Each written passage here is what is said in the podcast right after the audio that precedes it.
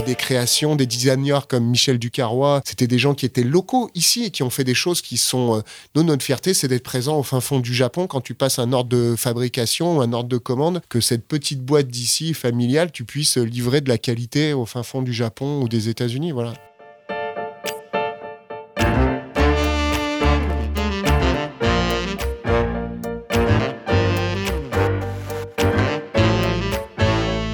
Grandit en se projetant dans l'avenir.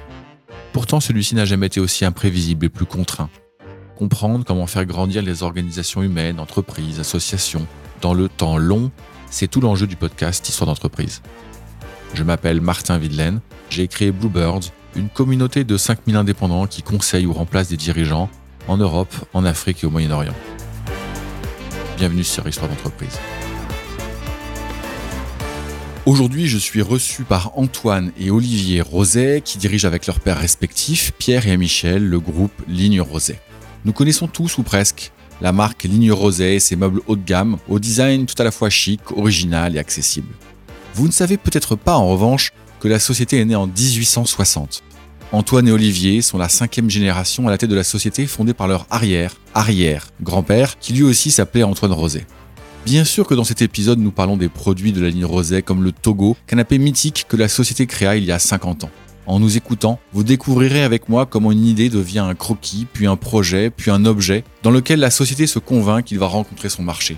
Par quelle magie devient-on un canapé ou une table ou une chaise exposé dans l'un des 750 magasins de la marque en France et ailleurs? Ces objets que nous ne regardons plus parce que nous sommes habitués à leur image, eux nous regardent. Ils nous voient nous asseoir, fatigués après une longue journée de travail. Ils nous regardent rire à table en famille ou entre amis. Un peu gênés, ils nous observent depuis le canapé embrasser le cou de notre conjoint. Ils éclairent les histoires racontées à nos enfants. Ces objets traversent notre histoire personnelle et l'ignorosé avec eux. En plus de 150 ans d'histoire, Ligne Rosée a servi des centaines de milliers de familles. Son histoire a rencontré la nôtre. Elle s'est construite une âme que nous partageons avec toutes celles et ceux qui pensent, dessinent, conçoivent et fabriquent ces objets qui font vivre notre quotidien. Au fond, Ligne Rosée fait partie maintenant de notre patrimoine national. En plus de 150 ans d'histoire, Ligne Rosée a grandi contre vents et marées. Elles sont rares ces sociétés leur rassemblement sur notre territoire. Ligne Rosée a fait quelques choix simples mais les bons, au bon moment, et puis s'y est tenu. Lesquels? Il faudra nous écouter pour le découvrir. À notre surprise, les cinq premières minutes d'enregistrement ont fait l'objet de telles interférences que l'épisode est inaudible. Nous avons choisi de les couper au montage et avons demandé à Olivier et Antoine de bien vouloir enregistrer à distance une courte présentation de leur parcours. Cela rend le début de l'épisode un peu moins vivant que d'habitude. Je vous remercie pour votre compréhension. Bonjour Martin, je m'appelle Antoine Roset, je dirige avec Olivier qui va se présenter juste après moi la société Ligne Roset le fruit du hasard, mais tu doutes bien que c'est pas complètement le hasard, je porte le prénom et le nom du fondateur de la société. Antoine Roset est mon arrière-arrière-grand-père, comme pour Olivier. J'ai fait des études de commerce et après une première expérience professionnelle, j'ai rapidement rejoint la société familiale que j'ai aidé à se développer aux États-Unis. J'ai vécu à New York où j'ai fondé ma famille avant de revenir en France en 2018. Et moi, Martin, je m'appelle Olivier Roset. Je suis cousin germain d'Antoine. Nous avons donc en commun le même grand-père. Nos pères respectifs, Pierre et Michel, dirige la société avec nous. Je n'ai pas vérifié, mais il y a de fortes chances que la gouvernance de l'INROSES soit unique en France. Avoir les deux pères et deux fils pour diriger à quatre la société, je crois que c'est unique. Comme Antoine, j'ai effectué des études de commerce, puis, au début de ma carrière dans le secteur financier. J'ai rejoint l'INROSES un peu plus tard que lui. Merci Martin de nous avoir invités, c'est très cool. Alors, pour te raconter l'histoire de l'INROSES, il faut commencer par le début. C'est donc Antoine Roset qui, vers le milieu des années 1800, se met à fabriquer des cannes de bois pour ombrelles. La mode va et vient, comme tu le sais, et les ombrelles perdent de leur chic à la fin des années 1800. Antoine Roset reconvertit ses tours à bois pour concevoir des pieds et barreaux de chaises. Très vite, il se met à fabriquer des chaises complètes. C'est encore vrai aujourd'hui. Et voilà, à partir de maintenant, l'épisode reprend son cours normal. Et c'est là où mon grand-père, dans les années 60, euh, commence à réaliser que euh, de fabricant, il faut devenir éditeur et distributeur. Et c'est là où l'histoire commence à, se créer euh, avec euh, la marque Roset, qui deviendra Ligne Roset euh, dans les années 70, et mhm. puis la marque Sina qui arrive en 75. Alors pour ceux qui connaissent pas ce métier, quand tu parles de éditeur, ça veut dire quoi éditeur? Éditeur, c'est qu'on travaille avec des designers et on édite, c'est-à-dire qu'on conçoit. On, conçoit pour eux un produit, le produit, et on leur paye des royalties. Donc, euh, c'est pas forcément un dessin que nous, nous avons créé avec un bureau d'études ou un, bureau de direction artistique. C'est euh, une édition d'un dessin de quelqu'un qui, qui l'a fait. Et la spécificité du groupe Roset, si je rebondis dessus, c'est qu'en fait, nous sommes éditeurs-fabricants, là où beaucoup de gens aujourd'hui sont éditeurs, c'est-à-dire qu'ils sont en relation avec euh, des designers ou des bureaux d'études et ils font faire après. Le groupe Roset, la certitude, c'est qu'on venait d'un passé de fabricant et qu'on devait rester fabricant. Tout en ayant la certitude, et ça c'était la force peut-être de Pierre et Michel quand ils sont arrivés dans la société, parce que pour rebondir sur ce que disait Antoine, ils arrivent dans les années 70. Mon oncle Pierre, qui est l'aîné, rentre lui en 70 ou 60. Ton Pierre, le père d'Antoine, Pierre, et Michel, ton propre père. Et Michel, mon propre père, arrive lui à la création de Sina en 74-75, alors que Pierre est déjà dans le groupe avec son père dès le début des années 70. Donc il y a plusieurs constats, c'est là où ils sont assez visionnaires avec Jean aussi, qui était encore là, c'est il nous faut une marque, ça c'est sûr. On veut pas dépendre de la distribution ni des commandes d'État. On doit se développer. On a un ADN d'export, donc très très vite, c'est-à-dire qu'ils vont aller. Euh, ce qui est très fort, c'est que très vite ils vont aller en Allemagne en se disant, euh, bah, c'est bien beau de produire pour la France, mais on est sur de la fabrication haut de gamme contemporaine, donc on doit aller vers l'export. On doit se faire connaître. Et puis pour faire de l'export, bah, qu'est-ce qu'on doit faire L'export, bah, c'est qu'on doit créer des filiales parce qu'on doit investir dans des gens qui sont des locaux, qui ont la mentalité et la culture. Donc si on, on peut résumer un peu leur force, c'est d'avoir compris très tôt qu'il fallait une marque et très tôt que ça se jouait à l'export. Parce qu'aujourd'hui, plein de fois, avec Antoine, quand on a des réunions euh, de nos syndicats professionnels, nous disent les gens, ah c'est beau, vous, vous avez 75, 80% à l'export. Mais c'est une construction dans le temps. puisque on est déjà à l'export dès les années 74-75, on est en Allemagne. L'Allemagne a déjà une création de filiales, euh, même avant la fin des années 80. Euh, fin des années 70, pardon. D'accord, d'accord. Donc ça, c'est la grosse force. Après aussi, ce qui a été intéressant, c'est de se dire, notre client final étant un concessionnaire, nous on appelle concessionnaire, mais c'est un franchisé, un magasin de meubles. Distributeur. Un distributeur, eh ben, il faut qu'on puisse lui fournir un concept exclusif et donc d'avoir l'ensemble de l'aménagement moderne haut de gamme de la maison. C'est-à-dire du siège, qui est notre ADN initial. Puis très vite, on a repris une usine de meubles aussi, qui est à 40 km d'ici vers euh, Saint-Jean-le-Vieux. Voilà. Et puis on s'est dit, après dans les années 98, bah, il faut aussi amener des accessoires.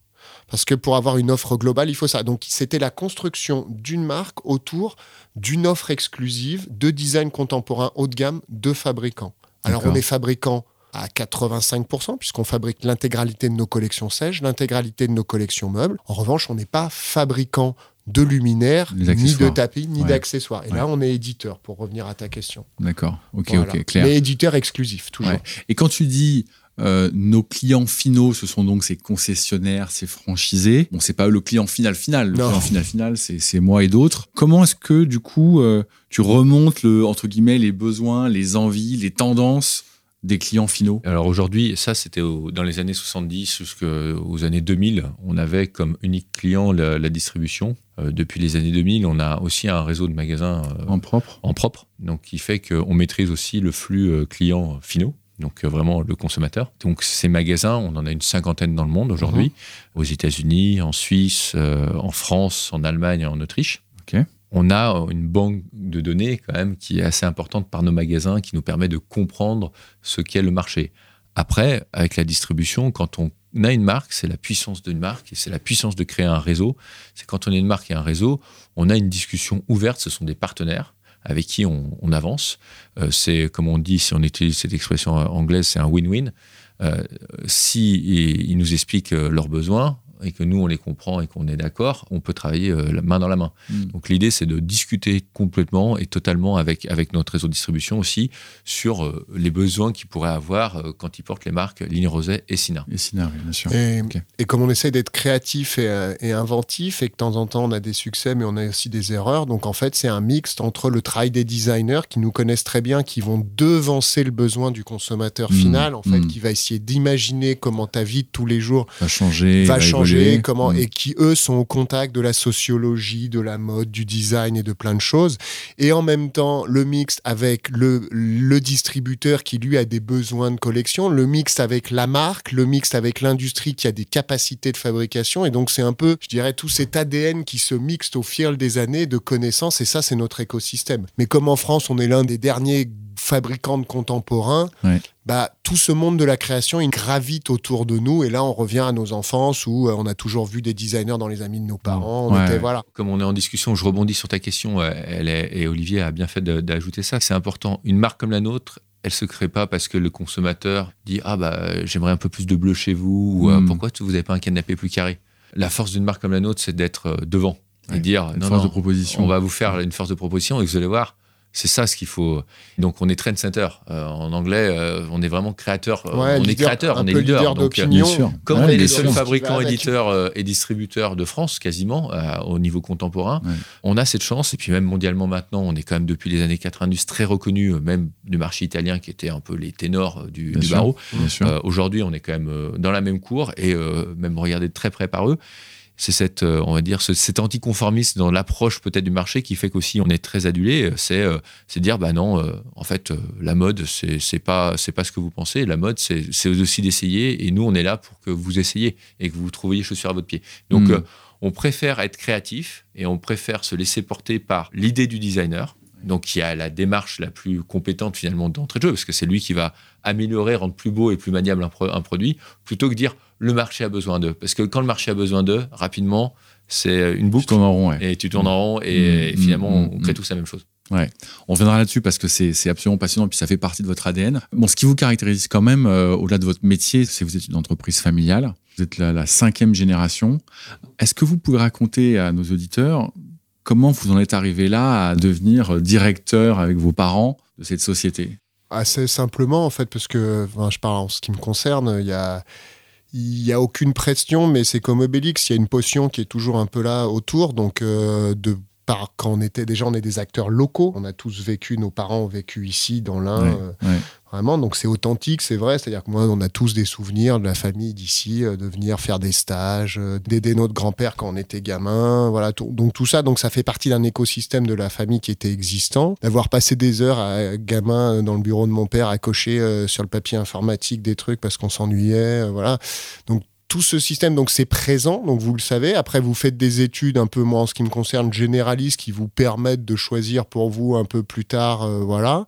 Après, on vous met pas vraiment de pression, parce qu'on est chacun euh, trois frères et sœurs dans nos fratries.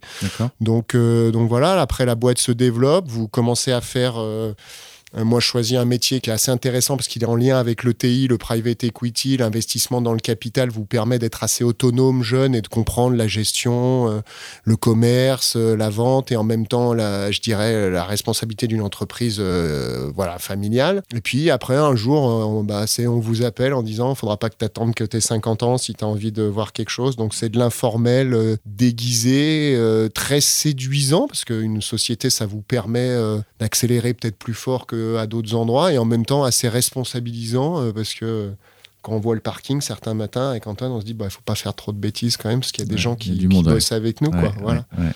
Mais euh, Mais toi, tu avais pensé un petit peu, quand tu t'es lancé dans ta carrière chez Natixis notamment, euh, tu t'es dit un jour, euh, pourquoi pas Ou tu étais déjà dans une logique de préparation, en disant finalement ça, ça va vachement me préparer. En tout cas, j'aime faire ça. Moi, j'étais pas. Alors, je sais pas pour Antoine. Moi, c'était pas du tout piloté. C'était, je disais que je, je me suis dit, je fais quelque chose qui m'intéresse énormément et qui, de toute façon, me servira toujours Ouais. parce que ça m'intéresse et c'est l'histoire de l'entrepreneuriat et le financement de l'entrepreneuriat.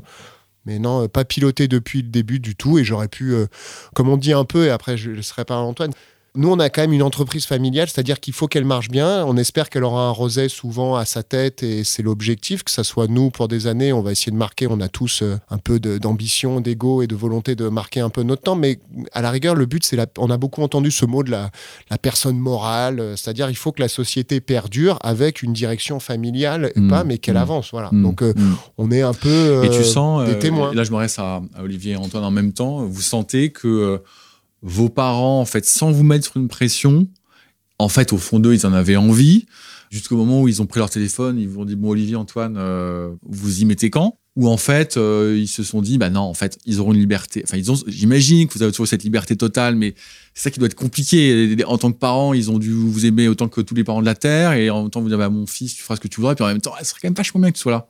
Antoine?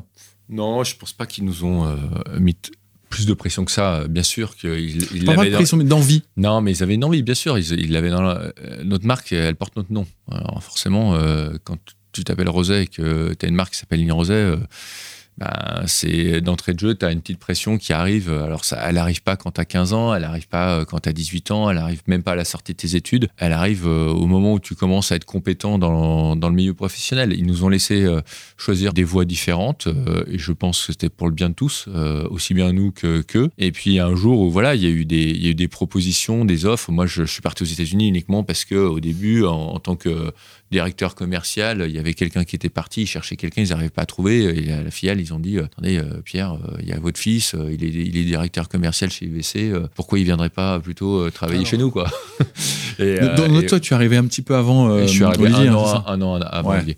Après, voilà, l'histoire, elle s'est créée toute seule.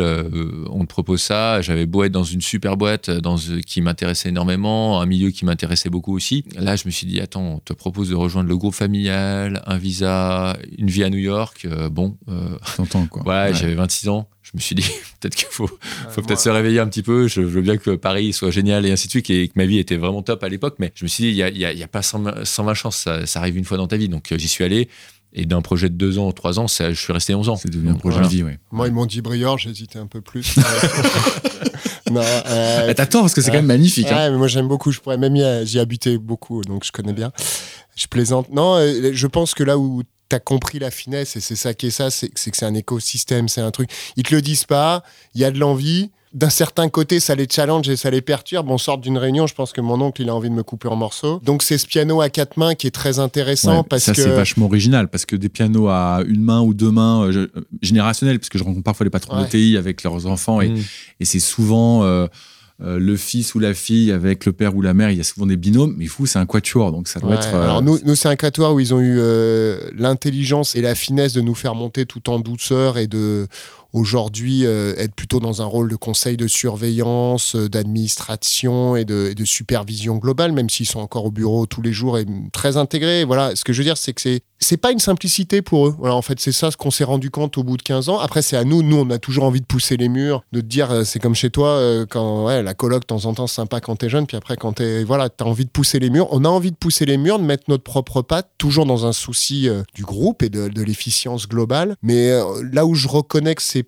c'est, et ça tu le vois peut-être après nous on a 15 ans de boîte maintenant c'est qu'en fait bah, c'est pas facile parce qu'ils aiment ce qu'ils font ils ont créé beaucoup de choses aussi et qu'en fait indirectement la passation c'est petit à petit savoir avoir l'intelligence de faire du sifflet, de descendre un peu, d'être moins euh, Monsieur Roset et que c'est la génération d'après qui le sera. Et, d'apprendre les choses euh, tout en sachant que tu seras pas forcément d'accord sur tout, de laisser faire un peu des erreurs, même si toi, euh, mm. de temps en temps, c'est plus facile d'avoir une dictature un peu éclairée que d'essayer de faire de la démocratie. Donc, ouais. voilà. on va dans le débat. non, c'est peut-être pas le moment. Ouais. Mais voilà. Donc, euh, il y a une forme, et puis il y a une forme de pudeur entre nous. Euh, voilà, il, a, a, fallu aussi à l'époque de mon grand-père euh, choisir qui allait diriger la société. Mon grand-père l'a fait d'une façon très patriarcale en prenant ses deux fils. Après, Pierre et Michel sont venus nous voir parce qu'on avait peut-être des, des backgrounds d'études adaptés à la société. On parle des langues. Enfin, je dis pas que mon frère et ma soeur ne parlent pas de langue non plus, mais du côté d'Olivier non plus. Mais on est bilingue sur plusieurs langues. On a des études de commerce. Ça, ça collait bien, ça fitait bien. Et ils nous ont testé pendant quelques années, 11 ans de stage en direction. 11 euh, ans de stage intensif, ouais, en direction, ouais, 11 ans de stage en direction commerciale, euh, c'est, en direction générale, c'est pas mal. 6 ans euh, à deux, parce qu'après, c'était l'idée, c'était de voir aussi comment nous on travaillait. Parce que j'étais à 6000 km, donc il fallait aussi qu'on s'entende. Hum. Donc là, ça fait 6 ans qu'on partage le même bureau, même. Ça, ça c'est une volonté. Ça, c'est nous qui avons décidé. Souhaité, ouais. Et puis maintenant, voilà, le piano le, quatre mains, finalement, au début, on avait que les pédales et ils, avaient ils étaient sur le clavier. Euh, on a fait l'inverse. Maintenant, ils n'ont plus que les pédales et on a le clavier. On est en direction générale. Eux, ils sont passés, comme dit Olivier, en présidence, conseil du directoire. Et euh, ça, depuis peu. Donc, euh, il y a encore quelques, il y a quelques moments où on les voit hop, remettre les mains sur le clavier en disant oh, oh, hop, il faut les remettre en bas. Mais voilà, ça se fait en bonne intelligence. Je pense qu'il y a plus dur dans un écosystème comme ça, c'est d'apprendre à prendre le temps à notre âge et avec notre envie, c'est parfois un peu frustrant, peut-être. On dirait, on aurait pu aller plus vite, on aurait pu faire des choses différentes. Peut-être qu'on serait planté, peut-être qu'on serait allé plus mieux. Il faut apprendre à faire avec eux et apprendre à. Mais est-ce que c'est pas la clé aussi d'une ETI qui a 163 ans aujourd'hui? C'est peut-être ça aussi, c'est d'apprendre à prendre le temps et finalement on fait. Et puis eux, ils ont été visionnaires aussi, c'est qu'on voit beaucoup de boîtes et on a des dizaines d'exemples tous de de frères, de fratries qui se sont finalement mal terminés euh, pour des questions de- d'entreprise, de, famille, d'argent, de plein de choses. Et eux, ils ont une entente qui est. euh, et même, euh, c'était, ils avaient même créé, mon grand-père, c'était l'anecdote, disait créer deux marques, comme ça vous vous engueulerez pas. Ah ouais. Ouais, voilà. Donc c'est mon père qui avait créé Sina après en 75. Plus, plus, plus Ah. sérieusement, ils ont toujours tu- eu la, cette. la- la création de Sina, il y, il avait aussi cette Non, musique-là qu'il y avait, bah, il y avait une, non, il y avait d'abord une volonté de te dire qu'on est plus fort à deux sur un marché qu'on peut l'être à un dans un même groupe, qu'on a une qualité et qu'on peut aller chercher des positionnements marketing puisque la fabrication étant française euh, est exactement identique, mais des positionnements un peu différents. Différent. Non, il y avait plutôt une volonté de développement commercial, mais la petite finesse, c'était du genre.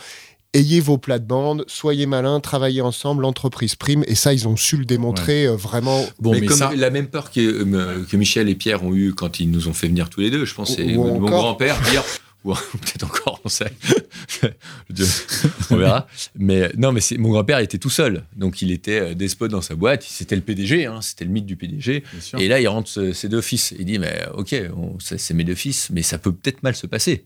Donc euh, les deux marques, elles étaient là aussi un peu pour dire, bon bah, si vraiment Ah, ça se passe ouais. mal et que je suis pas capable de contrôler tout le bazar, bah, au moins ils sauront qui- dans une ouais. certaine intelligence, ils sauront faire la, la part des choses avec les deux marques. L'intelligence, c'est que euh, Pierre et Michel euh, ont- sont très soudés, ont été toujours très soudés, Mmh. et ce qui ont fait, et ce qui a certainement fait le- une part du succès de la marque, Mmh. c'est euh, le fait que ils étaient capables de discuter ensemble, même quand ils s'entendaient pas, Mhm. et même aller au-delà. C'est-à-dire qu'ils s'engueulaient, ils s'engueulaient, mais après ils recommençaient. La marque, elle a toujours tenu parce qu'il y en a pas, ils se sont pas dit, bah allez, on arrête tout, on, on- on coupe en deux et voilà. Ouais. Et la marque, elle est restée, les marques sont restées fortes grâce à ça. C'est magnifique. Alors en même temps, je me dis, euh, bon, deux frères, Ça passe. ça passe quoi. C'est- C'est chaud, mais ça C'est passe. chaud, mais ça passe parce qu'ils se connaissent depuis qu'ils jouent au foot dans la cour de récré, quoi, ou même avant encore. Oui, ils se tapent dessus depuis Ou longtemps. ils se tapent dessus depuis longtemps ouais, et donc ils savent se taper dessus et ils savent juste derrière se dire bon allez viens en. Mes deux cousins. Mais deux cousins, euh, l'histoire est un peu différente. Vous, vous- Alors deux cousins en plus, nous on est des groupes parce qu'on représente nos groupes familiaux, mais moi c'est pour ça aussi qu'on dit beaucoup, euh, on est la tête visible, mais peut-être que plus tard ça sera nos frères. On a chacun, euh, je dirais une sœur et, et un frère, et que ça pourrait être d'autres. euh, ouais, deux cousins, tu te dis est-ce que c'est est-ce que c'est la même Ouais, c'est histoire différent, bien sûr, bien sûr, c'est différent. Ouais, moi je crois que oui, en fait, parce qu'on est différents déjà, comme on se connaît, on se côtoie depuis euh, très longtemps, et donc euh, on a des choses. Il faut, il faut pas vouloir calquer euh, sa vision Mm. à soi sur ce qu'est l'autre. On est différents, on a des hobbies différents, des choses différentes, on Mm. s'entend bien, mais c'est pas parce qu'on est, on n'est pas forcément non plus les meilleurs amis du monde, et c'est top, et dans c'est dans le bon sens que je dis ça. Non, mais on a Pierre et chacun- Michel, ils passaient euh, leur vie ensemble. Hmm. Noël et ainsi de suite. Nous, on a, on a des familles différentes, donc on, on a cette, euh, on a Distance, cette, un cette. Ouais. distance par Hmm. rapport à ça. Mais ce qui fait que, par exemple, euh, quand je suis rentré aux États-Unis, et Olivier, j'ai apprécié parce qu'il a ouvert tout de suite la porte de son bureau. Il avait un très grand bureau. Ouais. Donc, euh, que j'ai dit, Maintenant, il Olivier, est un peu petit. mais- j'ai dit, Olivier, ça ne dérangerait pas de le partager? Il m'a dit non, carrément. Et depuis six ans, on travaille ensemble dans le même bureau. Mais ça a un gros avantage, parce que quand, comme on n'est pas comme chien et chat, comme Michel et Pierre, euh, bah, au moins quand on travaille ici, Non, mais tout est partagé. tout est partagé. Et Et on se crée pas, on en fait, on se crée pas une, euh, un- Ouais, une espèce de, de Non, mais il faut- distance en plus supplémentaire dans la On société. bouffait ensemble beaucoup, eux ils ont beaucoup mangé ensemble. En fait, c'est les temps informels qui permettent, parce qu'il n'y a pas des strates de direction très très larges, et même avec nos collaborateurs et directeurs, c'est exactement comme ça, ça, ça. On essaie, en fait, c'est quasiment une grande famille où tous les gens sont beaucoup dans l'informel. Alors, de temps en temps, il y a des montées, hein, comme dans les familles, ça monte, ça descend, il y a des humeurs, mais euh, ça reste vraiment, de... c'est l'informel qui fait la cohésion et qui fait que ça fonctionne en fait parce qu'on se dit les choses rapidement, on est au courant de tout. De temps en temps, ça peut paraître. Alors, je pense que nos collaborateurs, de temps en temps, ont trouvé que le piano à quatre mains, il pouvait un peu avoir l'air un peu bordélique parce que ça revient, ça repart, ça Ouais, discute. Mais d'un côté, il y a le côté cercle concentrique de la décision qui est bien passé dans différents, je dirais, différents cerveaux et qui, à l'arrivée, euh, moi, je crois beaucoup. mûr. Ouais, Ouais. bien partagé, tu arrives à quand même avoir quelque chose d'assez euh, Mm. d'assez mûr. Ouais. Toujours sur ce volet entreprise familiale, hein, ça va vous parler. euh, C'est compliqué en France de faire passer une entreprise d'une génération à l'autre, d'un point de vue capitalistique. C'est compliqué, oui et non. Après, euh, il faut être bien entouré, il faut savoir faire les choses en avance. Et encore une fois, c'est la force de la famille. On n'est pas là pour garder les pions. Euh, Aujourd'hui, euh, mes frères, mes sœurs, mes cousins euh, sont actionnaires euh, de la société. Comme dit Olivier, on est une, une- une société familiale, actionnariat familial. Nous, on n'est que représentants de la tête de pont en direction générale, Ouais. mais on est actionnaires comme nos frères et sœurs, comme nos cousins. Et donc, euh, encore une fois, le- leur intelligence, c'est d'avoir été bien entourés. Jean l'avait fait pour Michel et Pierre. Pierre et Michel l'ont fait pour les générations qui viennent. Il y a plein de temps dans, dans la société où il faut savoir prendre, euh, prendre les décisions, les bonnes décisions, en disant bon bah nous on est encore euh, dans la force de l'âge, mais maintenant on transmet. Euh, et on Ça, à- euh, voilà, ça, c'est un dossier où mon oncle était assez précurseur. C'est plus le dossier de mon oncle. Il avait déjà fait des packs du trial, des choses comme ça, bien Ah avant. Donc ça, des années avant, avec ses conseils, il avait pris les choses en main. Et donc, il y a des choses qui avaient été place. organisées depuis sûr. très longtemps. pas ouais. attendre la dernière minute. Ouais, C'est- et ça, ça, pour le coup, c'est, il l'avait fait vraiment en amont. Et donc, si tu le fais en amont, Et tu le fais bien, ça. et tu ça- peux le faire bien, tu peux quand même tout à fait transmettre des boîtes euh, de taille importante au fur et à mesure. Après, bien évidemment qu'il y a des arbitrages et des choses comme ça. En préparant cet entretien, euh, je voyais que dans un article, vos parents, euh, semble-t-il, dans les années 2000, peuvent avoir hésité d'avoir vendu partiellement la société. Je dis peuvent parce que je mets beaucoup de précautions dans mon de langage, parce que je, entre ce que je lis la vérité, je, je méfie un petit peu. Mais en tout cas, on peut comprendre que euh, des années, des années après tant de travail, on dit peut-être que c'est le moment de vendre même partiellement la société. Bon, c'est pas le cas aujourd'hui, c'est visiblement. Euh, je m'en réjouis pour vous. L'objectif, c'est de continuer comme ça ou de vous dire en fait, non mais en fait. euh, est-ce qu'on n'est pas en train, un peu en train de rêver parce que le marché il est comme il est, qu'à un moment donné, il va quand même falloir qu'on qu'on- qu'on- qu'on injecte beaucoup plus de capital pour faire plein de choses, que sais-je? Allez, moi, je réponds en trois phrases. C'est comme le loto. Tu joues, tu joues en pensant que tu vas jamais gagner. Et puis le jour où tu gagnes, tu dis oh waouh, ah, ça sera la même chose. Le jour, où, si un jour vraiment, il y a, en- dans les années 2000, pourquoi il y a, une, il y a une, un brin de réflexion, Mm. c'est qu'il y a une offre qui a été intéressante. D'accord. Voilà. Ils se sont regardés, ils ont dit on y va, on n'y va pas, qu'est-ce qu'on fait, qu'est-ce qu'on fait? Bon, la réponse était On n'y va pas. on n'y va pas. Pas encore les Euh, Seychelles. c'est- C'est Pas encore les CGL. non, non, mais c'était dire euh, on est entrepreneur, on nous a, on nous a légué quelque chose. Euh, c'était. Ouais, on n'a pas envie, je crois. On n'a pas dû- envie. Dû dire on a, on a et nous, euh, enfin là, quoi. Olivier euh, donnera son opinion. Nous, ça, ça sera la même chose. Si vraiment il y a des offres qui se présentent, sûr, bien sûr, bien sûr. euh, il y a les offres qui se présentent et qui se regardent pas, c'est classement vertical. Puis il y a les offres qui se présentent et tu es obligé de regarder. Tu es obligé de poser pour et le contre, tu es obligé d'aller voir ton actionnariat. Tu peux pas. Là, c'est là où l'actionnariat familial est, est important. Nous, on est là pour prendre une décision. Mais après, c'est encore une fois, notre marque, elle porte notre nom. C'est- donc, c'est euh, un- pas évident euh, de laisser. euh, Ouais, mais c'est même pas forcément parce que la, la vie des les entreprises, et moi j'en viens, c'est- un projet en fait, parce que tu peux avoir plein de projets. Ça peut te faire pour partie avoir des actionnaires qui te permettent d'aller chercher une nouvelle taille, une nouvelle, une nouvelle croissance. Ça peut être toi-même qui. Donc, donc ce que je veux dire, c'est une session 100%. euh, clairement, aujourd'hui, on travaille pas pour ça. quoi. Bah, voilà, sûr, sûr. Après, euh, je veux dire, la vie des affaires est tellement faite. On verra, euh, il y, a, il y a eu des, des hauts, des bas. Nous sommes dans des marchés. le fait d'être fabricant et capitalistique fait que bah, la famille, chaque année, les actionnaires réinjectent beaucoup d'argent, voire tout leur argent. C'est- tu connais bien les entreprises familiales, donc c'est qu'en fait l'intégralité en fait du patrimoine des familles sont dans les sont pas liquides et dans les sociétés. sont dans les sociétés, ouais, Voilà, mais sûr. nous, non, non, clairement, on travaille tous les jours pour croître, pour grossir. On a eu la chance d'avoir euh, Pierre et Michel qui ont géré la société en bon père de famille. Alors, de temps en temps, ce qu'on se dit, on aurait pu accélérer plus vite, moins vite. En tout cas, elle a des fonds propres, elle a pu passer toutes les crises, elle est bien gérée. Et donc, c'est ce qui lui permet d'avancer et de pas, de pas être soumise, je dirais, à une ou deux mauvaises années ou des choses Ouais, comme ça. comprends. Voilà. Et puis le marché nous a montré euh, peut-être aussi ces dernières années que finalement euh, vendre euh, quand tu vends ta société, tu vends un peu ton âme et euh, que tu insuffles toi une grosse partie aussi de l'âme de la société. Et quand on quand on croit ce qu'on aime et ce qu'on fait, ça, ça fait ça fait la société. Je, je prends des exemples de boîtes italiennes qui sont vendues à d'autres boîtes américaines, par exemple. C'est plus la même chose. C'est plus la même. On n'est plus on n'est plus dans le même modèle que C'est quoi, dans les c'est années quoi, 90, c'est quoi euh, l'âme, 2000. euh, Ligne Rosée Ah, L'âme ligne rosée, c'est cette âme, euh, on, on le définit en quelques mots. C'est la qualité, c'est la créativité, c'est l'anticonformisme, c'est le fait de dire que quand tu as une relation avec des designers et qu'ils arrivent avec un dessin et tu regardes le dessin et tu dis waouh, mais tu dis mais qu'est-ce que je vais faire avec ce truc?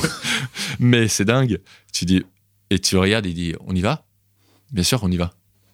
Et euh, là, si tu as une boîte qui, qui, a été rachetée, qui est gérée euh, plus ou moins par des fonds ou euh, des actionnaires extérieurs, ils regardent, ils disent non mais jamais tu vas. Jamais. et nous, c'est la différence. C'est Nous, euh, L'âme, c'est, je te couvre, c'est, les salariés, c'est le local, c'est les gens qu'on connaît depuis qu'on est ici tout le temps et qui, euh, ton chef de bureau d'études, euh, qui te dit, mais ouais, on va y arriver, ça, on sait faire, euh, ça, t'inquiète pas. Et même si euh, on sait pas faire, on va y arriver. quoi. ouais, c'est ça qui est, est- beau. c'est ça qu'on cherche à faire. Quoi. Et, et ouais. puis non, et puis en même temps d'être accessible parce que nous on est on n'est pas dans le, c'est-à-dire qu'on est dans le, c'est pour ça qu'on se définit comme des artisans haut de gamme ou des choses comme ça, mais on reste quand même, euh, on veut que ça touche Monsieur tout le monde, même si on sait que nos coûts de fabrication sont un peu hauts et que on fait la fabrication française, mais je veux dire on n'est pas dans, dans, ni pour le le côté impertinent parce que côté statutaire nous correspond peut-être pas forcément. On veut garder cette impertinence, même si dans certains pays on est conçu comme du luxe ou alors du luxe impertinent. Et en même temps, on est vraiment de la qualité de fabrication. Donc la meilleure âme, c'est tu te balades dans l'usine en fait. C'est les gens ici, ils ont, on a des problèmes de surqualité, c'est hallucinant parce qu'ils font trop bien. Ils disent non, mais là ce que vous avez fait, il faut qu'on refasse. Là, c'est pas bon. Hein. On avait des problèmes de surqualité. Quoi. Moi, je venais d'autres sociétés où c'était peu connu la surqualité. Bah, il vaut mieux ça que l'opposé. Ouais, tout à fait. Mais ça, mm. c'est pas aussi, par exemple, euh, si tu rencontres mon nom, tu verras, tu parles de. Tu parles à un fabricant, quoi. Un fabricant, c'est vraiment tout ce qui sort. On doit être fier de tout ce qui sort de, chez nous. De ce qui sort de l'usine, Génial. Alors racontez-moi, décrivez-moi, décrivez-nous ce que c'est que Ligne Rosée aujourd'hui. Parce qu'on n'en en parle pas, en fait. On a parlé de la famille, on a parlé de l'âme il faut quand même qu'on décrive à ceux qui nous écoutent euh, on peut, ce qu'est Ligne Rosée quand même. On peut faire d'abord la présentation, après on rebondira à la présentation un peu, euh, je dirais, brochure, formelle. Euh, Ligne Rosée, c'est quoi aujourd'hui? Ligne Rosée, c'est un un fabricant haut de gamme de meubles, de sièges et d'accessoires basé dans l'Ain, donc euh, avec 750 euh, salariés, trois départements industriels, fabrication à française à quasiment 100%, 85%. 100 000 m2 d'usine. 155 000 m2 d'usine, 650 points de vente, dont plus de 250 points de vente exclusifs, 6 filiales à l'étranger, un actionnariat familial et directement ouais, un actionnariat familial, euh, une taille d'environ, alors ça dépend, on est en train de clôturer, mais aux, alentours de 130 millions d'euros de chiffre d'affaires prix de gros, ce qui fait l'équivalent de plus de 300 millions d'euros prix détail. Que dire d'autre euh, Une belle rentabilité depuis les années Covid, après en étant humble, hein, parce qu'en ayant, comme tout le monde, connu des années plus difficiles avant. Mhm. une grosse passion de ses salariés, une, une, ancienneté moyenne de, qui est supérieure pour, les, pour le J'ai vu, euh, plus de 30 ans, trois générations qui ont travaillé chez Neurosa, c'est dingue. 30-40 ans euh, d'ancienneté, quoi le savoir-faire des gens est, primordial, en fait, parce qu'une couturière, c'est 18 mois de formation. Une couturière qui a 30 ans de métier, c'est même pas 18 mois, c'est des années. Un tapissier, c'est pareil. Donc, euh, nous, avec Antoine, peut-être la grosse différence avec, c'est de réinsister sur ce côté usine, industrie, fierté des ateliers. Un peu, nous, ça nous fait sourire parce que la relocalisation, la, réindustrialisation, euh, l'authenticité, le greenwashing. Depuis toujours. Ouais, Nous, nous, notre but, c'est de le faire savoir parce qu'en fait, tout ça, c'est authentique, c'est local depuis des années. Par contre, là où on doit progresser, c'est toujours faire savoir plus, faire venir des gens comme toi dans nos usines, faire venir nos clients dans nos usines, faire venir la presse dans nos usines pour que les gens voient, bah c'est vrai, en fait, c'est ça qui explique le prix. Ouais, je citerai pas le nom parce que c'est un de nos, concurrents, mais il y a des marques françaises euh, euh, qu'on croit être fabricants, alors qu'ils ne le sont pas chacun son business model. Mais nous, mm. en tout cas, notre force, c'est de se dire et qu'un canapé, il vit depuis 15 ans. Quand tu files un Togo ou un Prado, nous, on a des dizaines d'histoires qui nous font. Voilà, c'est ça l'âme quand tu parlais de l'âme. C'est que quand tu as quelqu'un qui te dit Ah bah moi, le Togo, euh, j'y ai fait toute ma jeunesse, j'ai rencontré ma femme, j'ai mon chien, tu peux me le rehausser, s'il te plaît, parce que voilà, c'est ma. c'est mon Togo, ouais. ouais c'est ça, c'est ce qu'on vit. Et c'est mon Togo, mais il y en a des dizaines d'autres. C'est mon Prado, c'est ma truc. On a des créations, des designers comme Michel Ducarrois. C'était des gens qui étaient locaux ici et qui ont fait des choses qui sont. Euh, nous, notre fierté, c'est d'être présent au fin fond du Japon quand tu passes un ordre de fabrication ou un ordre de commande, que cette petite boîte d'ici familiale, tu puisses livrer de la qualité au fin fond du Japon ou des États-Unis. Voilà. Ouais, bah, c'est ouais, je suis complètement d'accord avec Olivier. Hein. Rosé et Sina, euh, Ligne Rosé pour l'international et Ligne Rosé Sina en France, c'est euh, c'est l'ameublement contemporain euh, sans limite de création. On n'a pas un carcan qui nous, oblige à faire ça, ça ou ça. On fait comme on le veut, on le fait comme on l'aime. Finalement, on a la chance d'avoir la possibilité de montrer ce qu'on apprécie dans l'intérieur. Donc dire, euh, bah, on a la chance de travailler avec des super designers et qui nous montrent des super dessins qu'on peut, peut apprécier et qu'on va créer. On va dire, bah, pourquoi vous avez créé ça? Bah, Parce qu'on trouve ça beau tout simplement. Donc c'est en fait Ligne Rosée aujourd'hui, c'est la chance de pouvoir créer du beau, du bien, de la qualité. Je disais anticonformiste parce que notre modèle, il peut paraître un peu bizarre aujourd'hui, 163 euh, ans, une ETI. Bon, parce que alors déjà en France, on n'est pas nombreux hein, à faire ce qu'on fait. Donc ça, déjà, ça peut. Donc soit tu es un leader, soit tu Ouais, ouais. soit, soit tu es un leader, soit pardon Soit tu es un leader, soit tu peux avoir peur d'être la dernière diligence. c'est vrai que bah, c'est, on n'est pas très conforme à tout ce que tu peux voir dans une boîte. On est, on est quatre là à diriger la société avec deux générations aujourd'hui. Nos pubs n'ont jamais été conformes. Nos, nos, publicités, notre marketing, il n'est pas du tout conforme. Euh, on a la moitié de notre réseau qui nous dirait euh, non mais changez, changez honnêtement. mais on leur dit mais non, mais justement c'est en étant différent qu'on est meilleur. Et c'est presque ça qu'on espère voir grandir dans le futur. C'est toutes ces boîtes qui se vendent et qui deviennent beaucoup plus streamline finalement euh, dans l'offre euh, parce qu'on a un modèle où euh, Mm. on doit tous penser à peu près de la même façon. On nous dit non, on est, on- non, on pense pas tous de la même Mais façon. non, et non, on- il faut pouvoir être de, il faut garder cet esprit on, est, créatif. on est basé quand même sur un peu l'anticonformisme et le côté un peu post-68 art de mon père et de mon oncle. On avait euh, Rousseguela en campagne de pub, c'était euh, Adieu cigare, non, c'est dans ce sens-là, ouais. Adieu pétard, bonjour cigare, pas dans l'autre Ouais, sens. du pétard, bonjour cigare. Ouais, que des trucs. Donc, on va le faire dans l'autre sens après, mais Ouais, on le euh, refera dans l'autre sens. ouais. Et euh, c'était, euh, c'est ça, c'est cette social-démocratie hum, qui a pris, euh, qui a vraiment marché. Des designers très forts aussi en Allemagne. On était vraiment connus pour être allemands. Donc tout ce truc où les gens se disaient, bah, nous on n'a jamais fait une pub catalogue. Tu vois pas une ambiance catalogue avec, euh, voilà, Mm. et chacun fait ce qu'il veut. Nous on a toujours des pubs. Les gens nous disent, mais c'est quand même tiré par les cheveux votre truc. Attends, on n'a pas vu. Ou alors waouh, euh, c'est super, mais on n'est pas dans l'art contemporain. Ouais, nous. ça ne laisse pas indifférent. Et ce qu'on aime, c'est que la marque, elle laisse pas indifférente. Finalement, nos, nos produits ne laissent pas indifférent. Bien sûr, on a euh, ce qu'on appelle le milieu de la route parce que euh, la qualité, et puis il y a- il y, a certaines personnes qui n'osent pas y aller. Alors, il faut pouvoir aussi répondre un petit peu en disant, bon, bah, c'est pas ce coup-ci, mais ça sera le prochain. Mais c'est vrai que dans nos créations, on a, euh, on ne laisse pas indifférent et je pense que. Et puis c'est notre façon de se faire Ouais. remarquer, parce qu'en fait on n'est pas si gros que ça. Quand tu parlais de grands groupes, il y avait quand même beaucoup de concentration dans nos métiers de gros acteurs américains. Et Ouais. puis finalement la meilleure des choses, bah, c'est d'être différent. Nous, c'est de faire venir dans nos usines, parce qu'à un moment on s'est dit, bah, comme beaucoup d'acteurs que tu as dû rencontrer d'entreprises, tu peux te dire bah, finalement c'est un poids ou finalement c'est une opportunité un avantage et il faut le tourner. Ton usine, nous, c'est des coûts, c'est des gens, c'est du savoir-faire et donc c'est une opportunité parce que c'est ce qu'on veut faire. Donc c'est des prix, c'est sûr, mais c'est différent. Je veux dire, nous, on va pas faire d'obsolescence programmée, nos canapés ils peuvent être couverts. Euh, je dirais que le, le greenwashing, on veut pas en entendre parler parce que c'est local. La démarche RSE, elle est obligatoire parce que les gens, tu les vois à la boulangerie quand tu sors de l'usine. Voilà, tout ça c'est vrai. Et donc ça c'est à nous. Et ça, je pense que Et que tout le monde dans la région sait qui on est. ouais, Ils reconnaissent Ils notre bagnole ils peuvent te et, crever les pneus. et, euh, dès qu'on sort de la voiture, ils savent très bien. Ils disent, ouais, je, l'avais bien chose- reconnu. Et si on doit passer d'un peu c'est quoi Lynn Rosella Moussa, je pense que ça, il serait d'un côté fier, c'est un grand mot, mais notre grand-père, ils seront fiers de ça si tu as un côté un peu que tu arrives à développer la marque, qu'elle marche bien, et qu'en même temps que tu es coché les valeurs un peu intemporelles Mmh, que tout le mmh, monde souhaitait et mmh, qui sont quand même mmh, être. Et que les salariés euh, soient contents de bosser chez nous aussi. Tu vois, on fait pas mal de choses, on fait du vélo, des trucs à droite, à gauche. Il y a deux euh, phénomènes euh, un peu euh, concomitants que vous avez déjà évoqués euh, et moi qui m'interrogent. Le premier euh, que tu as évoqué, Antoine, c'est que vous avez quand même pas mal de concurrents qui se sont fait racheter euh, par des Américains, mais pas que. Pas que, il y a des fonds Voilà, aussi. Pas que, des fonds aussi, voilà. Premier phénomène. Et puis, deuxième phénomène que tu as évoqué, euh, Olivier, c'est que euh, bah, il y a quand même pas mal de boîtes françaises qui étaient installées en France, sur votre positionnement, sur votre marché, et qui ont disparu. J'ai envie, j'ai- Olivier parler euh, de celles qui ont disparu. j'ai envie de vous poser la question, mais comment, comment vous avez fait, quoi?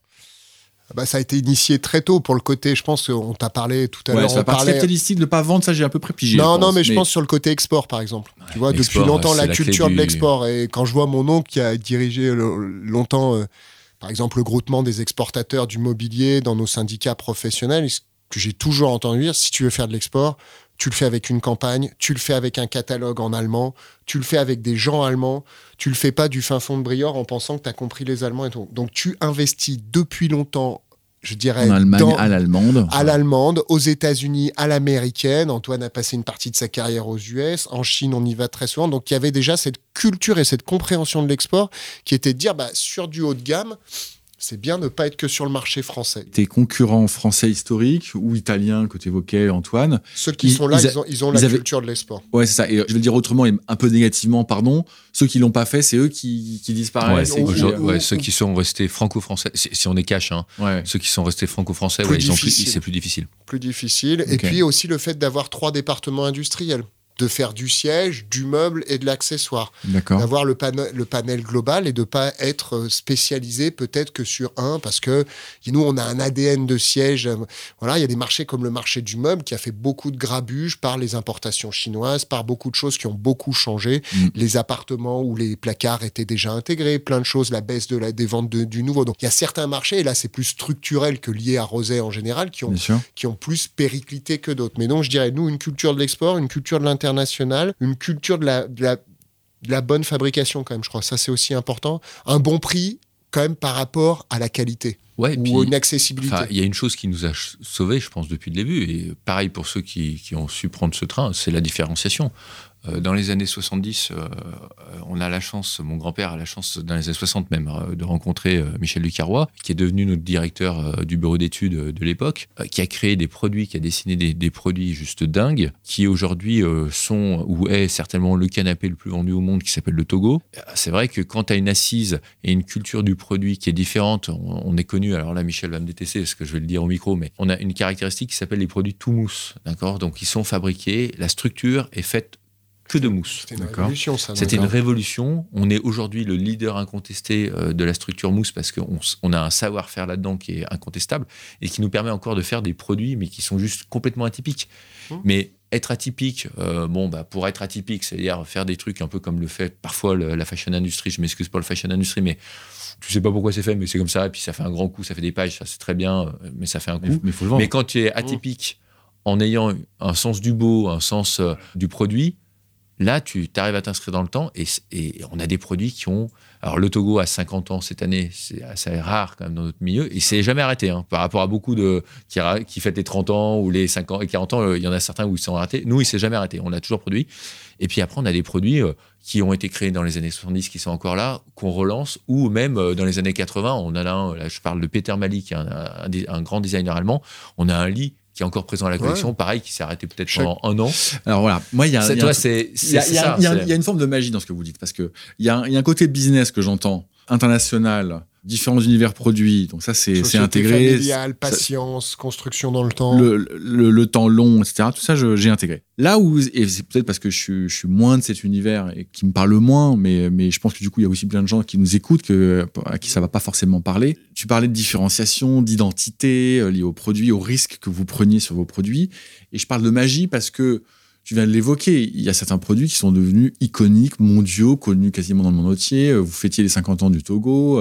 Euh, Bon, c'est juste magnifique, mais on se dit, mais comment ils font? Enfin, c'est pas un sujet de, de offre, demande, euh, les besoins clients et on répond à l'offre. Non, en fait. Et tu disais, on pense le produit, on, on prend, on est un peu en, en forme de déséquilibre par rapport au marché, mais c'est ce déséquilibre qui nous fait qu'on on, on propose des nouveaux produits, on trouve ça beau. Et on dit, et on croit, et on en pense, on en- et on en a le- la conviction. Il y a une forme de profession de foi, Ouais, mais Ouais, je vais ouais. laisser Olivier répondre à, à Euh, la on question, dit- mais il y a. tu vois Moi, ça me rappelle un peu, et on est tous les deux fans de bagnole, mais c'est l'histoire de la 911. Ouais, ok, je connais pas. Faut que tu me Bah, racontes. euh, Porsche, quand ils ont créé la 911, euh, ils ont failli la- l'arrêter. euh, C'était pas du tout prévu euh, pour que ça soit le best-seller que c'est aujourd'hui. Et, euh, Ouais, puis dans l'histoire, ils ont failli le recouper à plusieurs et- moments et- parce qu'elle retombait. Porsche, quoi. ouais, Porsche a failli même disparaître euh, à une époque Ouais, euh, ouais. parce que euh, ça marchait pas si bien que ça. Mais une société qui a, qui a vraiment euh, un produit qui est beau, qui y croit et euh, qui a l'air un peu solide quand même, et donc c'est bien géré. Finalement, ça passe les, ça passe, ça passe au travers des vagues au fur et à mesure. Alors, et- Raconte-nous comment, comment ça se passe. T'as- T'as un designer qui arrive. Ouais, ça c'est vraiment ça c'est le côté euh, qu'on connaît bien avec Antoine, ce qu'on suit, c'est le côté que- de Michel, mon père. Donc Ouais. en fait, tu as plusieurs choses. Donc là où je te rejoins, c'est que déjà il y a une profession de foi de la création quoi. Mon père, Ouais. tu lui laisses, c'est un homme produit, il pourrait en faire 600, 800, il s'arrête jamais quoi. Donc il y a un moment Et, c'est et chez vous deux, il y en a un qui a un peu plus produit. et- Ouais, on a- alors c'est pareil quand tu dis les, les sociétés comment elles sont. Non, on est on est on est tous les deux en fait. Ouais, D'accord. On est, on est, on est, c'est moins scindé que du temps. On fait plus en fait du, du mêlé que du temps de no- notre père ou notre oncle qui était dans la gestion ou dans le, dans le produit. Après, on a des spécificités chacun, mais, mais on, on essaye de faire beaucoup de choses en, en commun ou en discussion commune parce qu'aussi il y a des, des- des collaborateurs avec nous. Mais alors aujourd'hui, la tête de la création, c'est mon père encore qui est là avec nous. Et voilà, après, nous, on verra comment ça se passe entre nous. Mais nous, on Ouais. essaie de, de faire une sorte de triangle, de travailler ensemble avec lui.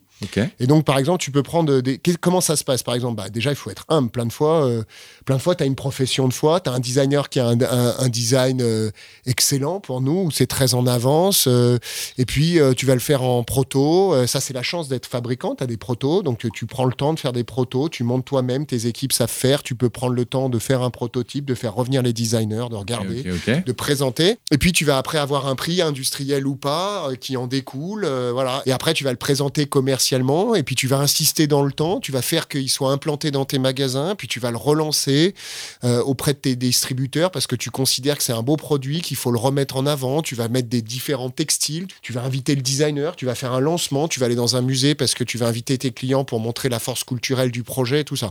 Je dirais que ça, c'est cercle vertueux. Puis tout d'un coup, as, certaines fois, tu as de la chance.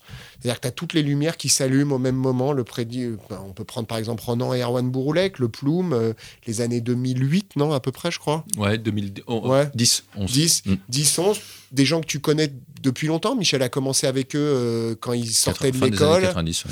Euh, voilà, ils se connaissent, euh, on fait des petits projets, puis on grandit ensemble, on se connaît, et puis là, tout d'un coup, tu sors un produit qui est un ovni, tu mets 18 mois à le développer parce que normalement, toute boîte aurait abandonné parce qu'il est complexe. Voilà, tu vas chercher un prix industriel, tu t'arrêtes pas. On n'est pas des galéristes, on n'est on pas, se dire, on n'est on pas pour des happy few. Nous, il faut qu'en plus le produit, il faut qu'il il, soit, il est, pas donné, mais il faut qu'il soit, il faut qu'il touche son marché, il soit accessible. On dit, il faut qu'il soit accessible. Alors c'est vrai que c'est du haut de gamme, mais il faut qu'il mm. soit accessible. Accessible haut de gamme. et là, là, le designer en plus c'est des designers qui sont reconnus. Donc là, et là, tu allumes tous les marchés, tu as un textile qui est super parce que qui est lié qu'au produit, et hop, et là, ça part. Et là, tu fais tes salons, tu fais tes expositions, et les clients adhèrent tout de suite parce qu'ils te disent, bah ouais, on n'a jamais vu celui-là. Il est beau de devant, derrière, il est confortable. Le confort, on, on n'est pas revenu, mais un truc très important dans l'ADN, création, confort, toujours confort. Beaucoup de confort. Le confort Ouais, le confort, c'est. On fait quand même des choses pour poser ses fesses, hein, donc il faut que ce soit confortable. Nous, il faut qu'on puisse faire la sieste, rester dedans. L'histoire de vie, la plateforme de vie, tout ça, ça va avec le confort, en fait. La convivialité, le confort, c'est hyper important. Moi, ce qui m'interroge beaucoup dans ce que tu viens de raconter, c'est ce processus de décision qui fait qu'à un moment donné, vous vous dites Ah, j'y crois, j'adore. Mmh. Ou inversement, ouais, je le sens pas trop, euh, on n'y va pas. Nous, on a toujours tendance à y croire à bloc. Hein. Ouais, alors j'allais dire, si on n'y croit pas, sur le dessin, on fait le tri tout de suite. Donc si on n'y croit pas, on a une discussion maintenant franche et ouverte. Et Michel, sa part, c'est sympa parce qu'il a l'honnêteté intellectuelle maintenant de nous, nous, demander notre avis quand même et de choisir avec nous. Quand on lui dit non, même si lui, il y croit, bon, il dit ok, d'accord, je vais, peut-être le mettre de côté. Euh, là, je vais peut-être y aller tout seul et ça va peut-être être compliqué. En revanche, là, je suis d'accord avec Olivier. Une fois que c'est passé dans les mains de nos prototypistes, que le produit arrive, on a une petite tendance à s'auto euh, à aimer ce qu'on fait quoi. Ouais, voilà, à s'auto-convaincre que, que, le, produit de toute façon ça va être un killer. Alors après ce qui se passe c'est que tu as les salons, là tu sors du salon, tu te dis ouais, ça serait peut-être qu'un produit moyen, il arrive dans les magasins et là, ça peut être un flop. Et, mais euh, il faut garder en tête, et là, je pense que c'est intéressant euh, pour chacun d'entendre, c'est qu'on est dans un métier d'entrepreneuriat parce que chaque saison, oh, chaque saison, on se remet en question chaque saison, avec une nouvelle collection, on va relancer notre capacité à être créatif. Il y a des saisons où on va être excellent, ou un petit peu excellent, ou pas du tout excellent.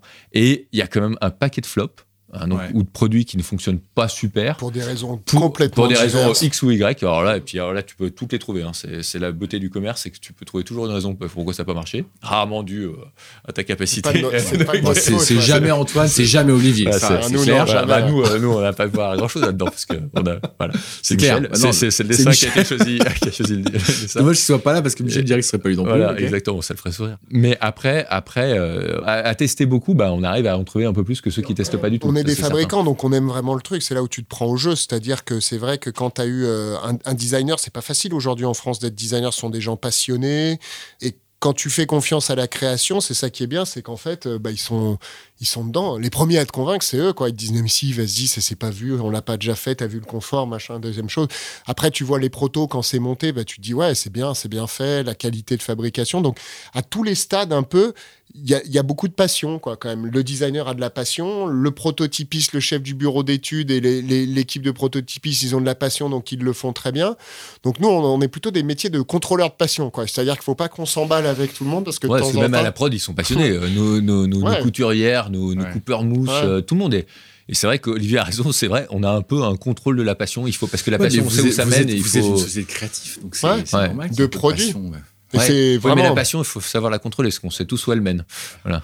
ah, mais elle peut être, ouais, elle peut être euh, autant couleur. Non, non, ce qui, est, ce qui est bien, c'est vrai que c'est peut-être ça la différence, c'est qu'on aussi vis-à-vis du RSE, par exemple, on, on veut plus être dans la fast fashion. C'est-à-dire que nous, on crée une collection par an, on crée 5-6 sièges, 2-3 meubles, des tables, euh, des accessoires. Il y a aussi, et le métier a changé, et c'est là où il faut, il faut comprendre ton temps. L'air du temps, c'est aussi de nous dire, nous, nous dire bah, peut-être que dans les années 80, là où on sortait 100 produits, aujourd'hui, nos réseaux de distribution peuvent et veulent en digérer que 20, 30, parce qu'il faut que les, temps, les gens euh, s'habituent aux ouais. produits. On travaille beaucoup les matériaux aussi pour relancer, redonner une deuxième vie, et voilà. Donc il y a peut-être cette appréhension qui, qui revient, qui est un peu différente par rapport aux années 80, 90 et tout. C'était de dire, on peut créer, mais on peut relancer, on peut faire plein de choses, on peut travailler les matériaux et tout ça. Et c'est peut-être ce qui est peut-être un peu plus différent euh, qu'il y a 10 ans, quoi. Ouais, je comprends. Alors, ce qui sera certainement le futur, notre marque avec Olivier, on sait que il y a le futur qui, doit s'inscrire pour nous. Euh, finalement, on ne travaille pas pour le passé, on travaille pour le futur de la société aujourd'hui et pour pouvoir la transmettre. Alors, à qui Ça, c'est. On en a parlé. Euh, Je sais pas. mais la, la transmettre. Et la transmission, elle, elle passera par cette partie euh, qualité RSE, euh, où on sait que de toute façon, les années 70-80, c'était un mode de, de consommation et de production qui aujourd'hui ne résonne plus du tout.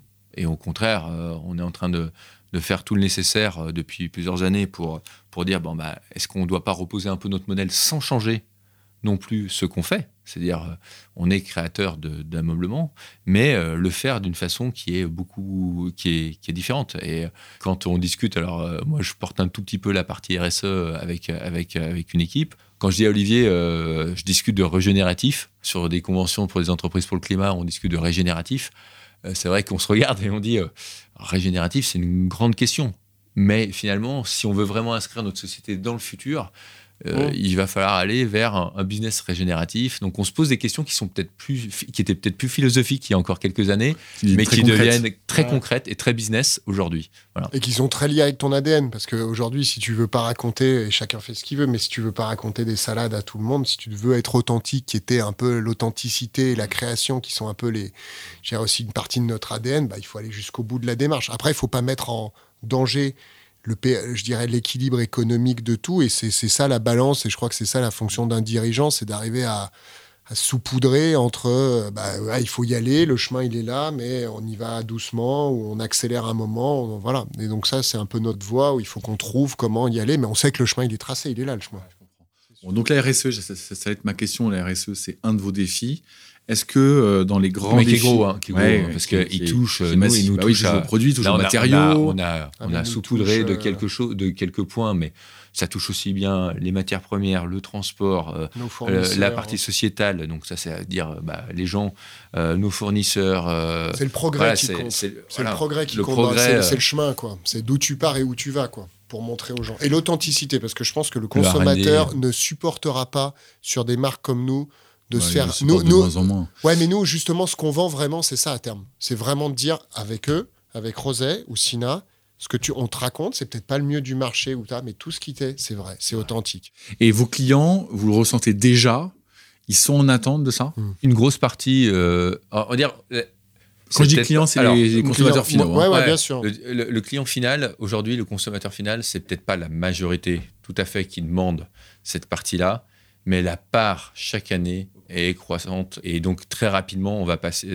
les, de 50%. Ça va shifter, à- ouais. Voilà, ça va shifter. Alors, donc, euh, Ouais, t'as as tout à fait raison. Aujourd'hui, c'est. euh, nous, on est quand même connus pour la création, le confort et tout ça. Donc, ça, ça reste. Mais ce qu'ils veulent, c'est et si avec? Et avec ça, s'il y a le RSE, pour un prix toujours à peu près pareil. Alors, le consommateur est un brin schizophrène, on l'est tous. Hein, c'est comme ouais. le bio, euh, quand ça va bien, c'est bien. Puis du jour au lendemain, tu regardes un peu ton addition. Et je crois que nous, justement, c'est ça, c'est passer ce truc. C'est pas l'effet de mode, c'est obligatoire. On en mettra de plus en plus dans nos, dans nos, dans nos mousses, dans de partout. Il y a du, là, du, du recyclable et on ira. Et comme se dit Antoine, on a été leader d'opinion sur la création.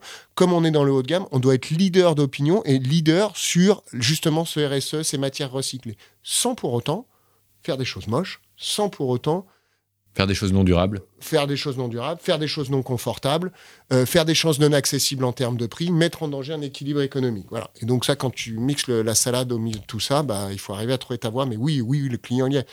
Nous, notre- et puis surtout, nous, on parle aux jeunes qui seront le client de demain, parce que notre client aujourd'hui, moyennant, il a 40, Il a il a 40 ans, ouais, plus. minimum, minimum 40, 45. Ouais, nous, on tape sur 45, euh, 45 70, quoi. Mais tu Donc, vois, on fait des vidéos, on fait des vidéos brutes avec Sina sur des jeunes Ah euh, qui ont 25, voilà, des choses comme ça. Parce que ça, on sait que ça leur parle, que c'est pas le même média de consommation, que nous, on est pareil déjà à leurs yeux pour des vieillards et qu'il faut, il faut voilà, c'est ça le truc, quoi. Ouais.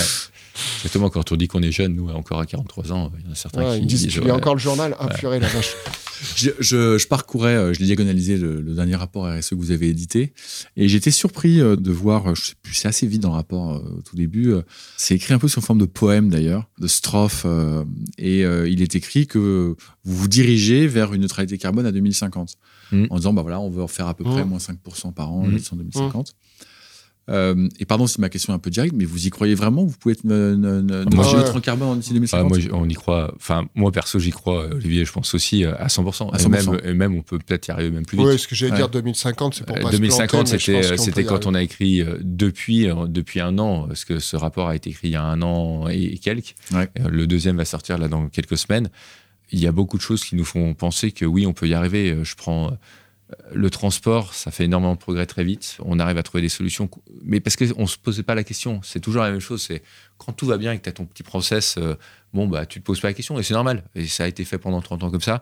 Là, on pose juste deux, trois questions. Ouais, bien sûr, il y a d'autres solutions. Ah, ok, bah, on y va, on la prend. Ouais, mais surtout, on part d'une très bonne base quand Et même. on part d'une base hyper saine. euh, Fabrication ouais. française, 100%. Donc, bien sûr qu'il y a plein d'efforts à faire encore Il y a pour plein aller d'acteurs qui, qui sont beaucoup plus présents autour de nous aussi. Hmm. Donc euh, les gens en veulent plus.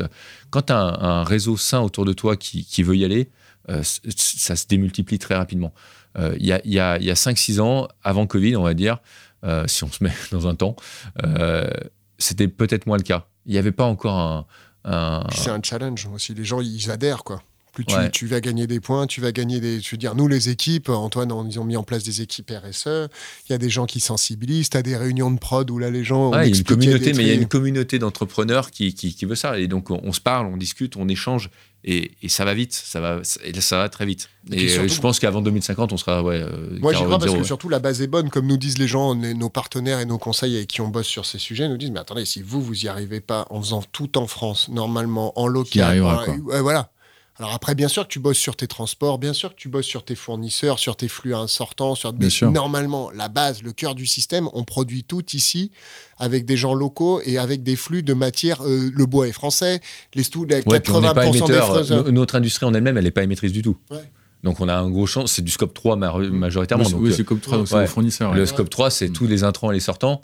Euh, donc ça se maîtrise. euh, alors quand tu produis euh, et que déjà ta production produit 90% de ton CO2, là tu peux te dire ouais ça va être plus touchy. Nous c'est pas du tout le cas donc on, on va être. on- Après, il y a du, ça, ça va aller il y a, beaucoup il y a vite, du je pense. boulot et c'est du volontarisme, hein, ça c'est Mmh. sûr. Mais, Mmh. mais ça parle beaucoup, par exemple, aussi quand on demande l'adhésion, aujourd'hui, le recrutement, des choses comme ça. Aujourd'hui, que Ouais, tu tous les parles- jeunes, ils posent la question. Ouais, clairement. Et puis tu les adhères avec ça, quoi. beaucoup. Ouais, puis attends, alors moi perso, moi j'ai deux enfants qui, qui ont 6 et 8 ans. moi je me dis à chaque fois quand même, quand euh, la semaine dernière j'entendais que le Mont Blanc, euh, dans 30 ans, euh, c'est euh, je leur dis regardez bien la montagne. T'es allé le voir. Ah, j'ai- non mais j'ai un petit pincement au cœur en disant tout ce que j'ai vu quand j'ai grandi, en fait je voyais pas mais ça changeait. Et aujourd'hui, ça change à, à vitesse dix fois plus rapide. Si je peux faire un tout petit peu avec ma boîte pour, et je pense que c'est le rôle sociétal comme une société comme la nôtre, surtout familiale, dire si on peut faire un tout petit peu Ouais, pour, hein. pour changer un peu le système, même que localement, Petit niveau, ouais. bah, on l'aura fait. Et, euh, Non, mais et le surtout, jour où je m'arrêterai, je pourrais dire bon bah toi, En- je, en je fait, pourrais me euh, regarder voilà. tranquillement dans le miroir en disant bah j'ai J'ai essayé. j'ai- au j'ai- j'ai fait Ouais, ce que j'ai Moi, surtout- j'ai essayé. Ouais, c'est ça, surtout de l'envie et pas de cynisme, quoi. Voilà. C'est vraiment ça, de demander aux gens de se pousser, de réfléchir. On n'arrivera peut-être pas à tout, mais pas de cynisme Mm. et de- d'essayer de bouger un peu les choses. C'est quoi. sûr que c'est pas Rosé qui changera le, Non, le, non, le- non, le problème du réchauffement Mais on y climatique. contribue. Mais, mais, mais on sera le petit ok. temps, euh, le pouillem qui. On, qui a- on arrive tout doucement euh, au bout de cette petite conversation qui est qui, qui passait comme un éclair. Euh, je pose toujours la même question à la fin. Qu'est-ce que vous avez envie de dire à, à ceux qui nous écoutent Alors, il y aura, il y aura, il y aura rassemblement vos employés, il y aura vos parents, vos enfants, notre dimat habituel. Qu'est-ce que vous avez envie de leur dire à tous ces gens Oula, alors là, la question, elle est, elle est dure. hein, parce Ouais. que, Pas euh, préparé, ouais. Eh ben, Non, Bah, moi, mais- je... merci. Moi, enfin, merci tout le monde parce que nous, pour les salariés, quand tu me fais penser, on le dit pas assez. Nous, c'est ce qu'on voit et, et voilà. Et, et c'est ça. Beaucoup d'envie, pas de cynisme. Continuez à pousser avec nous et, dites-nous si un jour on est pénible. Et puis, non, on a, on a envie d'y aller, quoi. Voilà, moi, c'est, moi, je vois beaucoup de gens. Ouais, beaucoup d'envie, quoi. Ouais. les gens. Alors, ton premier message, il est vers, vers tes salariés, c'est magnifique. Qu'est-ce que tu as envie de dire à tes clients? Bah, À vos clients mais nous aussi, continuer d'adhérer à nos valeurs, quoi. Merci, Mm. de, merci de nous croire, de continuer. Enfin, je veux dire, euh, rendez-vous compte que tout ce qu'on fait, c'est authentique. De plus en plus le croient. Je crois que on est dans une ère où euh, tous les messages et tous les codes et toutes les valeurs qu'on avait sont. On a de la chance d'être dans l'ère du temps. Parce que peut-être que la fabrication dans les années 80, bon, avait plus le prix ou d'autres choses, quoi. Aujourd'hui, c'est vrai. Donc, nous, on va essayer de vous de l'animer, de vous le montrer et de faire, de vous faire venir rencontrer nos produits, nos usines et voilà. Donc c'est continuer, continuer de, croire en la marque parce qu'elle elle est belle et elle vaut le coup, quoi. Voilà, c'est ça, quoi. Oui, moi je dirais euh, que ce soit à nos collaborateurs ou, ou à nos clients, c'est euh, notre engagement en tant que cinquième génération, Olivier et moi, euh, est encore plus fort euh, peut-être que, que l'était celle de, Pierre et Michel. Euh, Enfin, du moins, on fera le maximum pour que ça soit plus, encore plus fort. C'est l'engagement envers, euh, envers la, qualité, envers la durabilité, la créativité. On en a parlé tout au cours de ce podcast. Et, puis après, pour notre famille, de façon générale, que ce soit la famille proche, donc femme, enfant, ou la famille frères et sœurs, même chose. Il y a merci de nous faire confiance et de nous supporter surtout parce que voilà, toi toi. Ouais. Non mais nous supporter. Non mais dans le sens c'est pas nous à l'anglais on est tout support tout support ah, voilà en ah, anglais. Euh, je suis pas nous, nous euh, voilà. Nous tout support ouais. exactement. J'ai pas le mot en français là, mais voilà vous l'avez. Mais qui peut être un faux ami donc attention. Et peut-être supporter aussi tous les jours parce que c'est pas évident. Moi je trouve c'est passionnant. On est maintenant on est tombé dedans euh, c'est on est vraiment Obélix qui est au milieu de la, dans la marmite. On est en train on ressort de la marmite avec la grosse banane c'est vrai qu'on est passionné et que ça peut être un peu compliqué de temps en temps de nous comprendre, de nous suivre aussi euh, peut-être euh, sur nos pensées et tout. Moi, je vois quand j'en parle avec mon épouse, elle me dit non mais je comprends rien ce que tu me dis. je dis ah ouais parce que c'est dans, dans, ma tête. En fait, c'est pas dans ma ouais, tête. Voilà. Donc, euh... Mais, mais on a la chance d'avoir une marque. Encore, je le répète, hein, on a la chance d'avoir une marque qui porte nos noms de famille et je trouve que c'est aujourd'hui c'est assez rare. Et rien que le fait d'avoir ça dans notre marque peut montrer euh, la confiance et, le respect qu'on doit à chacun qui, nous achète, qui travaille pour nous et, euh, qui, qui, nous, qui fait qu'on est aujourd'hui encore présent. Ouais, ouais c'est ça, faites confiance. quoi. Sina, euh, Line Rosé Contract, la qualité, ça, ça, a du sens et ça paiera dans les années futures. quoi. Faites-nous confiance, ça vaut bon, le coup. Je vous ai piégé parce que c'était pas ma dernière question. Ah mince. Euh, Antoine, tu dis que tu avais deux enfants. Olivier, tu as des enfants aussi? Deux également? Ah, On bon. fait tout pareil. on a 43 ans. euh, tu l'as dit, Antoine, hein, nous, notre objectif aussi, c'est de transmettre ces sociétés. Tu, tu l'as dit quasiment mot à mot. Donc, ça veut dire que vous êtes dans une logique où peut-être ce sera demain, après-demain, dans 20 ans, dans 30 ans, dans 40 ans, euh, vos propres enfants qui reprendront euh, la boutique. En tout cas, moi, c'est ce que je vous souhaite, parce que j'ai l'impression que c'est votre projet. Qu'est-ce que vous avez envie de laisser euh, à vos enfants? Comment, comment vous qualifieriez Rémi Rosé le jour où vous, Alors, vous céderez les rênes Nos enfants ou ceux de nos frères et sœurs, ou bien, ouais. je veux dire, des enfants rosés. Des enfants de la famille.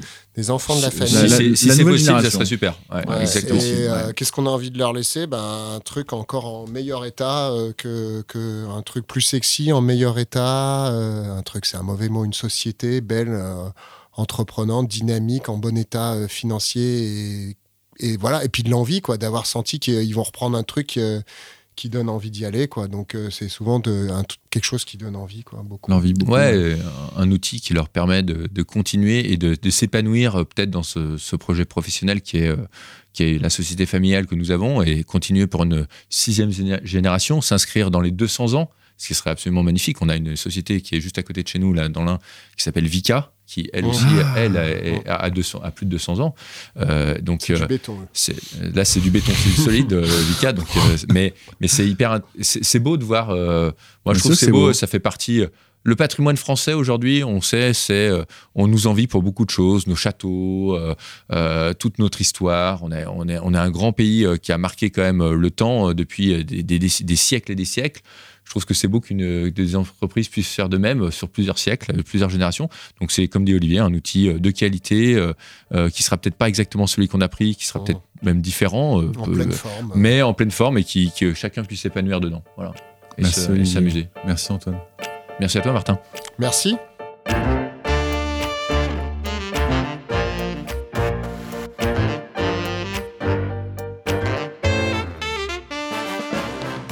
Merci d'avoir écouté Antoine et Olivier nous raconter l'histoire de Ligne Rosée. Que retenir de cet épisode? Personnellement, je retiens trois leçons. Tout d'abord, se lancer à l'international dès que cela devient possible. La taille de notre sympathique pays ne suffit pas toujours à ce qu'une société s'épanouisse dans le temps. Ensuite, diversifier son portefeuille de produits ou de marques afin de répartir les risques et les opportunités, c'est là souvent une question de timing. Trop tôt et vous risquez de disperser vos moyens et in fine d'être moins performant.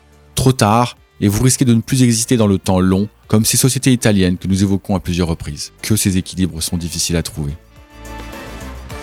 Enfin, remarquez comment Antoine insiste sur l'identité de Ligne Rosé. Ses produits, son image, les risques industriels et commerciaux qu'ils prennent, leur capacité de production presque exclusivement en France. Travailler son identité, c'est travailler ce qui vous rend unique et donc irremplaçable. Se rendre unique à ses clients est souvent gage de longévité. Parlez de nous, abonnez-vous au podcast ou à notre newsletter sur le site histoireentreprise.com, histoire au pluriel, entreprise au pluriel. Merci pour votre fidélité. À bientôt.